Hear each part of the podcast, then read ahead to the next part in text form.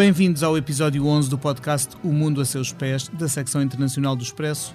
Hoje vamos falar sobre a epidemia do coronavírus. Estamos a gravar na tarde de segunda-feira, 10 de fevereiro. Da cidade chinesa de Wuhan, o coronavírus propagou-se a todas as províncias da China e ainda a 28 países e territórios, tendo infectado mais de 40 mil pessoas e causado cerca de 900 mortos, segundo dados oficiais. Já são baixas mais volumosas do que as do surto de pneumonia atípica conhecida por SARS em 2003, e isto levou a Organização Mundial da Saúde a declarar uma emergência de saúde pública internacional pela sexta vez desde a pandemia da gripe H1N1 em 2009. Febre, tosse e dificuldades respiratórias são alguns dos sintomas do coronavírus, que causa doença respiratória aguda e que se revela fatal em 2% dos casos. É transmissível entre humanos e tem um período de incubação de até 14 dias, embora ande regra geral pelos 3 dias. Para esclarecer as diferentes vertentes desta crise, são meus convidados a Vera Lúcia Arreigoso, jornalista do Expresso que acompanha questões de saúde. Olá, Vera. Olá, Viva. E o João Silvestre, editor de Economia do jornal. Olá, João. Olá, Pedro. Eu sou Pedro Cordeiro, editor do Internacional.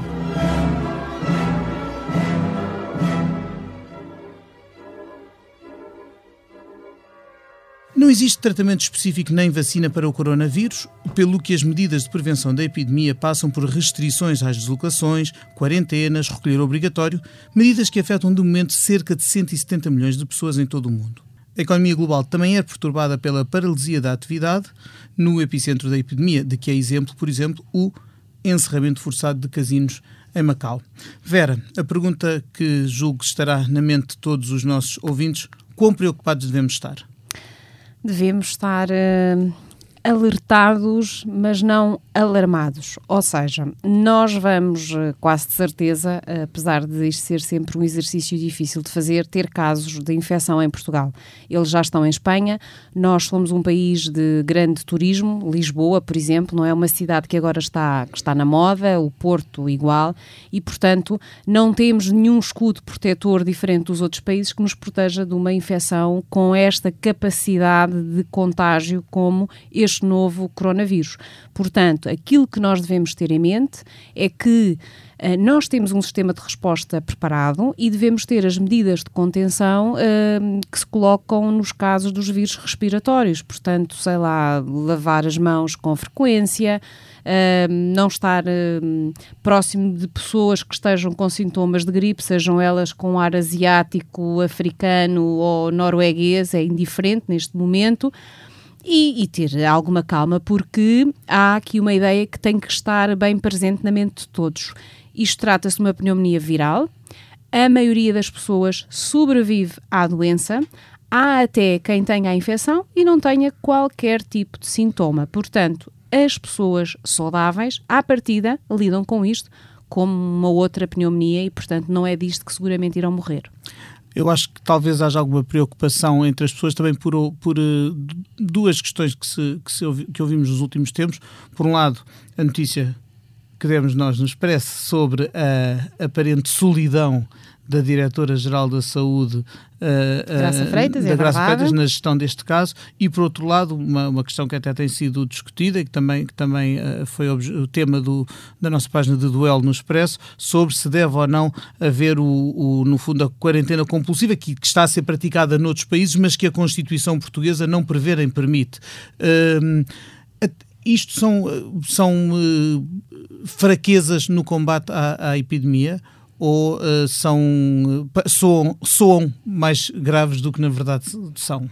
São elos, são de alguma forma uns elos mais frágeis na cadeia de, de, contenção ou de combate ao vírus, se quisermos entender. Isto é, a Direção-Geral da Saúde eh, está desfalcada dos peritos mais experientes, alguns deles que já terão passado por outras uh, epidemias e pandemias, a SARS, a MERS, a gripe A, e que, portanto, têm já, já tinham muita experiência de lidar com, com estas situações, portanto, são agora técnicos mais jovens que estão na Direção-Geral da Saúde e, portanto, a Diretora-Geral, de alguma forma, está aqui uh, um pouco sozinha, porque tem que ser ela a usar da experiência e do conhecimento que tem para depois uh, puxar, digamos assim, a caravana da DGS. É claro que Sempre que há este tipo de situação, e isto é assim em todo o mundo, há uma rede de peritos externos a quem recorrer. O problema é que esses peritos são externos e, portanto, há medidas que têm que vir do interior da Direção-Geral da Saúde e aqui a Diretora-Geral da Saúde, Graça Freitas, está um bocadinho uh, solitário, o que significa que há uma grande sobrecarga de trabalho, de trabalho para ela, mas o esquema, o esquema está, portanto, está montado. Relativamente à quarentena, não é líquido que a nossa Constituição não permita o internamento uh, compulsivo ou obrigatório.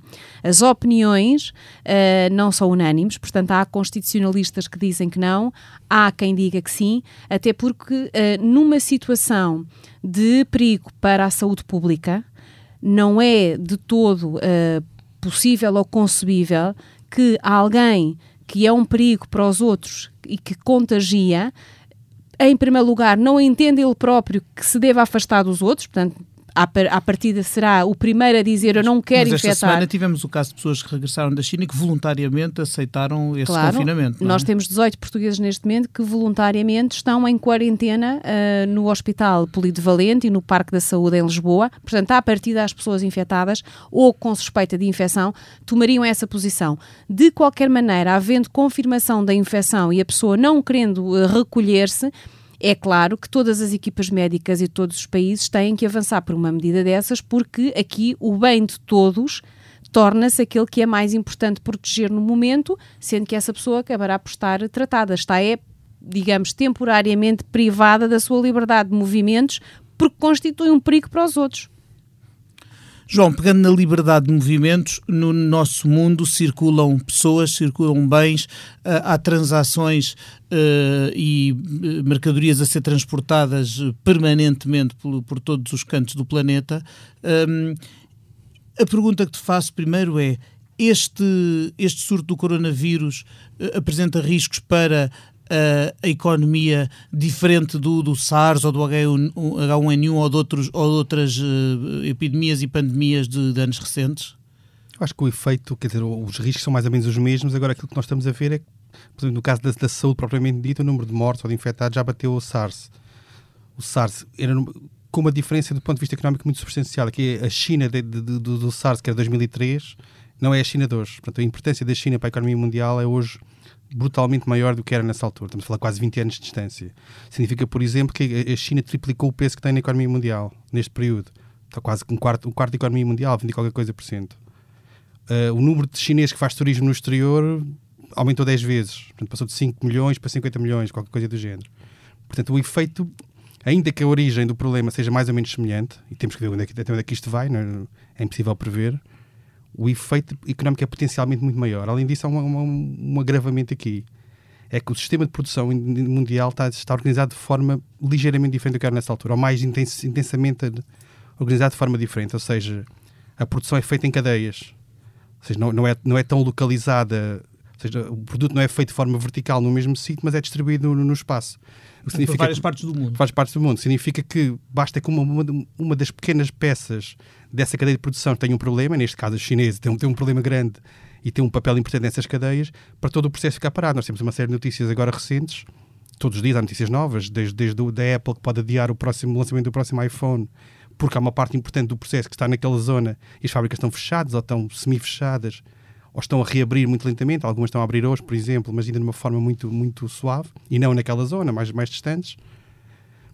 E, portanto, há eh, de, a Nintendo que está com problemas de fornecimento da Nintendo Switch, que é um dos seus blockbusters de vendas de, de consolas. O setor automóvel, portanto, há uma série de questões aqui que é muito difícil medir o impacto e vai depender muito do tempo que isto demorar a normalizar. Eu julgo ter lido que até aqui em Portugal, por exemplo, a fábrica da Auto Europa pode vir a ser perturbada por, este, por restrições a montante da cadeia, precisamente. Exato, o problema é esse, ou seja, o, no fundo, o impacto de uma coisa deste tipo depende, exato, do, do, do, tempo que ela durar e da, da, amplitude que tiver do ponto de vista de saúde. Depois, portanto, o peso da economia mundial, basta, basta, por exemplo, que a China caia 1%, ou não cresça 1%, para o PIB mundial, só por aritmeticamente, perder 3, 3 décimas à volta disso. A velha Depois... história, a velha analogia que aqui parece quase apropriada de que um espirro na China é uma pneumonia no mundo, neste caso a, a metáfora torna-se literal, não é? Exato, e depois há todos estes efeitos. Há o efeito das cadeias de produção que chegam a todo lado, inclusive a Portugal, portanto Portugal não tem uma exposição por aí além à economia chinesa direta, mas indiretamente, precisamente por essas cadeias de produção e e automóvel é importante para nós, o efeito chega cá muito rapidamente. E depois há outro tipo de, de efeitos mais psicológicos, que é, por exemplo, quando nós vimos hoje uma notícia em Portugal a dizer que há uma quebra de procura de restaurantes chineses em Portugal, que é uma coisa quase irracional, mas, mas que tem um efeito económico que se propaga imediatamente pelo, pelo planeta inteiro.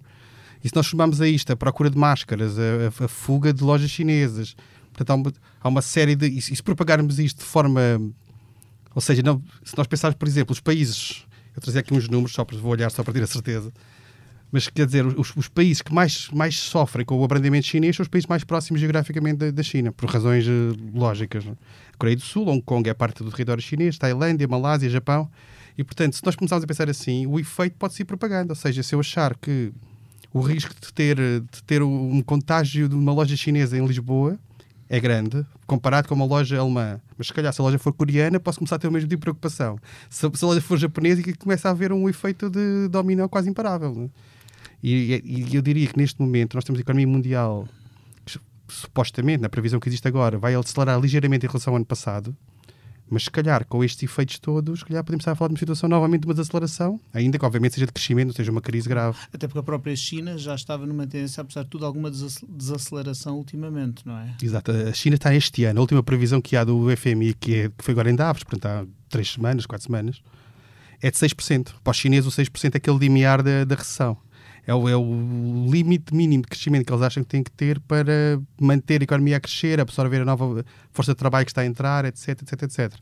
E, e portanto, estamos na, na fronteira dos 6%. Qualquer perturbação deste tipo, e nós, este primeiro trimestre, provavelmente é inevitável que nós um efeito grande já. Nós temos, por exemplo, há uma loja, uma, uma cadeia de fast food que é a China Yam, que é cotada em Nova York e que é uma das 500 melhores empresas do, do mundo, que vai ter prejuízo este, este, este trimestre já, já anunciado por causa disso porque teve que fechar metade das lojas, as, as que estão abertas estão, estão com metade da procura, portanto é um efeito brutal. E, por exemplo, se nós pensarmos que muitos portugueses encomendam online eh, produtos, artigos eh, muito baratos, geralmente eh, comparativamente, de sites chineses. Uh, algum cuidado a ter? Alguma. Estão, estão impostas algum tipo de restrições a, a, a esse tipo de, de mercadorias, de, de encomendas que, que, recebemos nas nossas casas vindo, uh, comprados em, em sites da China? Uma boa pergunta, eu não sei responder a isso. Eu diria que da, da parte psicológica, provavelmente as pessoas estão até nisso a retrair o consumo precisamente por achar que, que há o risco de contágio. Eu não sei, quer dizer, não sei, não sei o suficiente sobre, sobre o vírus para saber se o vírus sobrevive dentro de uma caixa de, de um contentor de Mas a Vera pode nos ajudar aqui, não, não, parece. Não, não sobrevive. Portanto, o vírus precisa de um hospedeiro e um hospedeiro tem que ser um organismo vivo onde as células uh, virais, digamos assim, se Embora possam... possa sobreviver umas horas fora de... Sim, mas poucas, não, não sobrevive muito. Se possa replicar, portanto, não é por uh, comprar uh, qualquer coisa chinesa ou, ou da loja chinesa, ou seja, online ou o que for, que vai haver um risco de contágio. Isso não existe.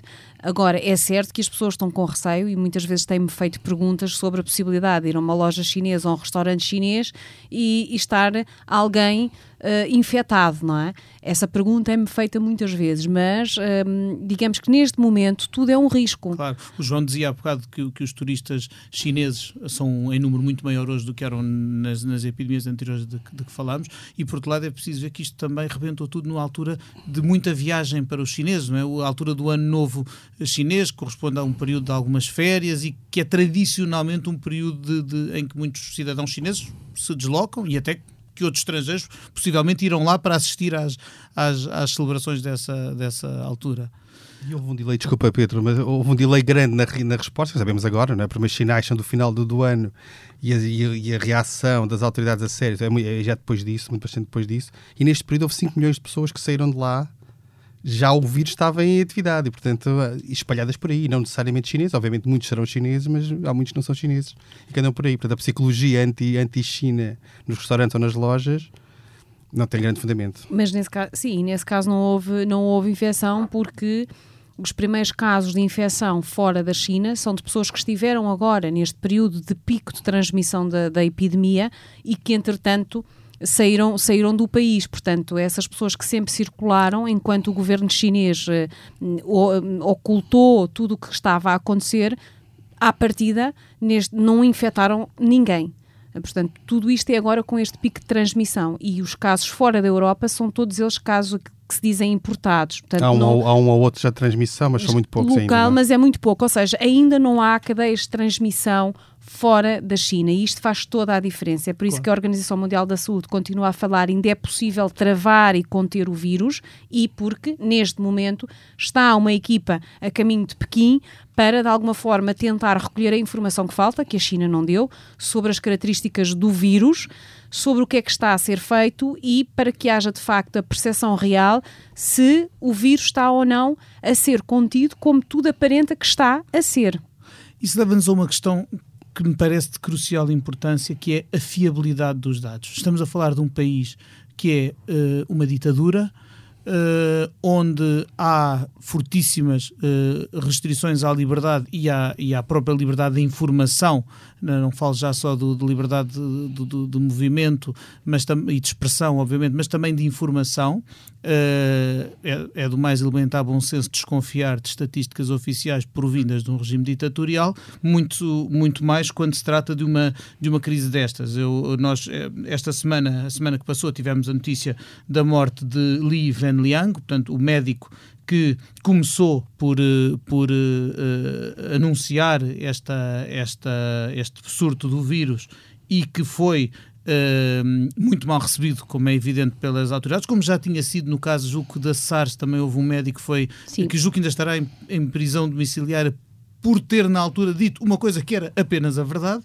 E hum, este, este aliás, a morte do, do médico agora, deste médico que, que, que denunciou uh, o surto de coronavírus, Li Wenliang, gerou alguma contestação ao regime na China? Houve tímidas manifestações de nem que fossem as manifestações de homenagem ao médico só por si já, já, já configuravam uma certa crítica ao regime podemos confiar nos dados da China podemos eh, até que ponto é que, é que a cooperação internacional em relação a este assunto e até que ponto é que há abertura de, do regime chinês que nitidamente precisa de ajuda, para receber essa ajuda com que abertura? Não podemos, seguramente, de todo confiar nos dados. Aliás, o diretor-geral da, da Organização Mundial da Saúde fala mesmo que podemos estar apenas a assistir àquilo que é a ponta do iceberg.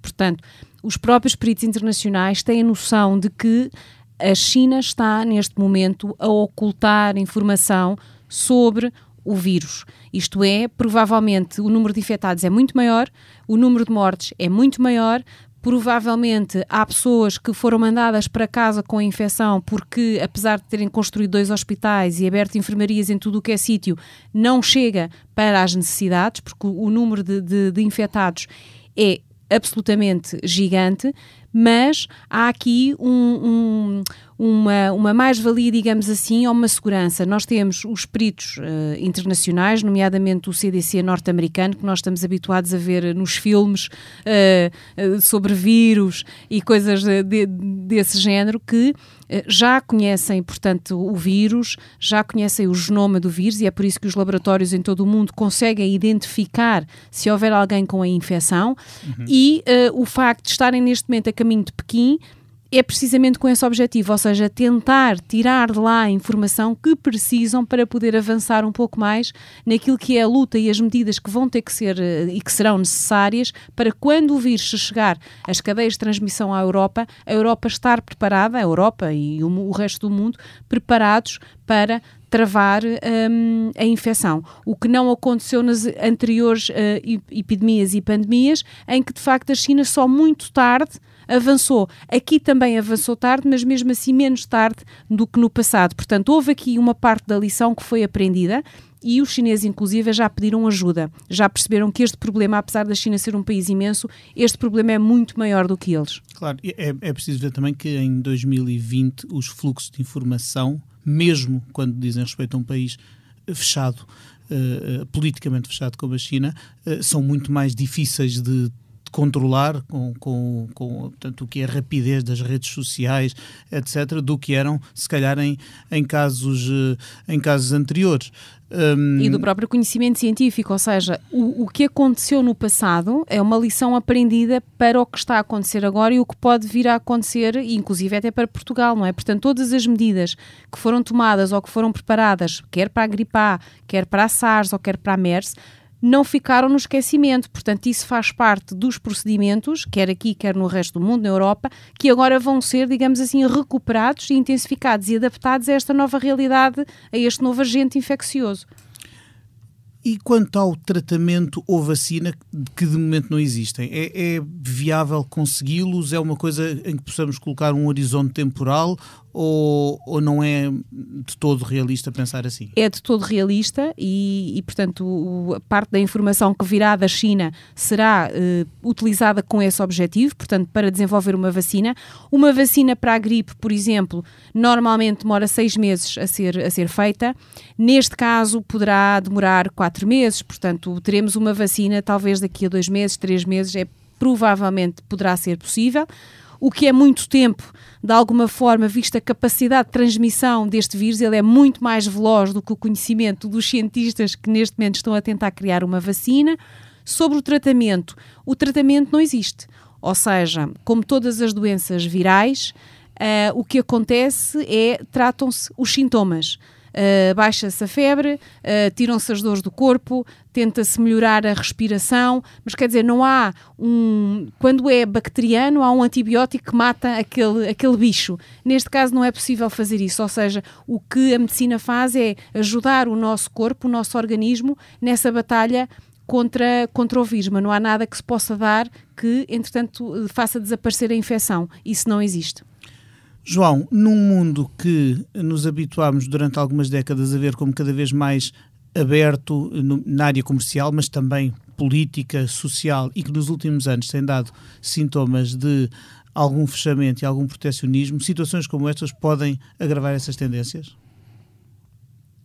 Quer dizer, é, é possível em teoria, mas eu não creio. Há, há, de facto um fechamento imediato, que é fechar as fronteiras, deixar de voar, etc. Mas eu não creio que seja, seja por aí. Porque toda a gente sabe que que o vírus circula livremente e não tem, não tem fronteiras, nem precisa de passaporte. Agora, era o que pequena questão que dizia a Vera, que eu acho que é interessante este ponto aqui, que é a questão da vacina. Que é a vacina a aparecer, e quanto mais depressa aparecer, melhor. É? Mas a, a, própria biologia faz, faz a sua própria vacina. Portanto, basta que haja um surto, o segundo surto que aparecer, haverá pessoas com anticorpos que vão, vão ser protegidas. O problema é, é sempre o primeiro, não é? Ou havendo variantes do, do próprio vírus, que é o que acontece, por exemplo, com a, com a gripe. Exato, em todos os anos há estirpes novas e de vez e é em quando há uma... Há uma ideia que eu, que eu gosto particularmente, que é a natureza não gosta do vazio. Isto quer dizer o quê?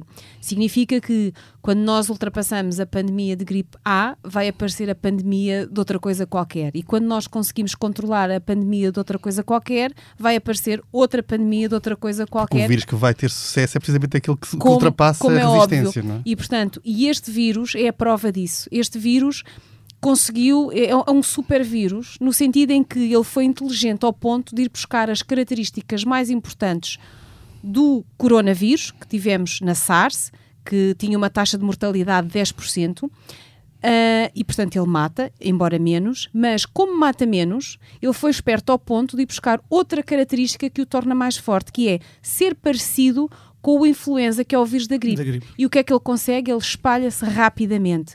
Ou seja, por exemplo, em doenças muito infecciosas como o ébola ou como, como a SARS, só a pessoa infectada só contagiava quando já tinha sintomas. Portanto, os médicos sabiam se aquela pessoa está com sintomas, ela está a infectar, vamos isolá-la.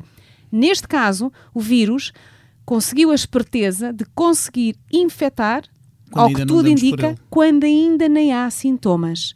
E, portanto, esta é a grande, ou seja, houve aqui um upgrade, se quisermos, da própria natureza contra o ser humano o ser humano criou armas terapêuticas para um determinado tipo de vírus e a natureza respondeu com um vírus com capacidades acrescidas para as quais nós ainda não temos maneira de, de combater e, portanto, estamos nesta corrida contra o tempo de encontrar uma vacina.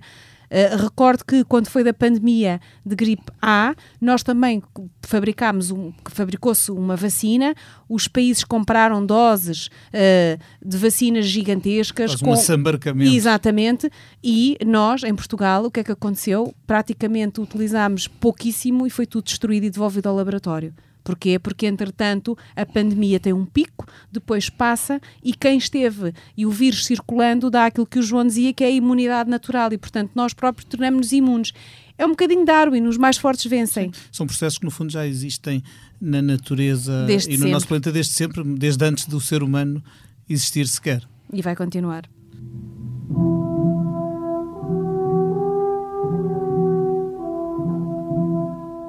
Ora, com o nosso tempo já a aproximar-se do fim, Uh, não podemos despedir-nos do Mundo a Seus Pés sem eu fazer a pergunta da praxe aos meus convidados. Vera, se neste momento pudesses ir para qualquer parte do mundo, assim num estalar de dedos, para onde é que era e porquê? Num estalar de dedos eu iria para, talvez, para o Havaí, para uma praia paradisíaca, porque acabei agora um processo de mudança de casa e, portanto, não posso ver caixotes, estou exausta e apetecia-me imenso estar numa praia a apanhar sol. João, e tu, qual era o teu destino? Eu acho que a ideia da praia é boa, mas eu acrescentei outra coisa. Fui agora apanhar surpresa aqui para este. Gostaria de ver, por exemplo, estar em Londres para ver o musical do Hamilton, que é um dos pais fundadores da América e foi teve um papel importante no federalismo financeiro americano. É interessante para as discussões de, atuais de, sobre a Europa e sobre o euro. É interessante relembrar quem foi o Hamilton. Aliás, não é por acaso que o Vítor Gaspar andava a estudar muito o Hamilton foi precisamente aquela questão da dívida, quem é que paga a dívida, a dívida legítima ou ilegítima da guerra, etc. É um sítio é, onde eu iria, ou isso é uma praia. É muito engraçado em relação a Hamilton que, que, que, que da primeira vez que se faz um, um, um, uma obra deste cariz tão popular, de, de, tão popular no sentido que, de que o musical é, um, é, é, é algo acessível a, a, ao público em geral, que se faça sob um dos pais fundadores, não sob nenhum dos que foram presidentes uh, uh, dos Estados Unidos, mas sim sob o Hamilton, em tempos em que os, em que os valores dos, dos pais fundadores estão tão postos à prova na sua terra natal. É engraçado, recentemente também se soube-se há dias que a Disney, que nunca, perde que nunca perde a hipótese de fazer algum dinheiro com, com o que tem êxito, comprou os direitos para fazer uma adaptação ao cinema do musical do Hamilton. E com esta nota vamos uh, despedir-nos. Resta-me uh, agradecer aos meus convidados desta quinzena, a Vera Lúcia Arreigoso e o João Silvestre. Uh, obrigado por ter estado a ouvir este episódio do Mundo a Seus Pés, que contou com a produção multimédia do Ruben Tiago Pereira. Nós daqui a 15 dias voltamos com outro tema da atualidade internacional. Obrigado por ter estado desse lado.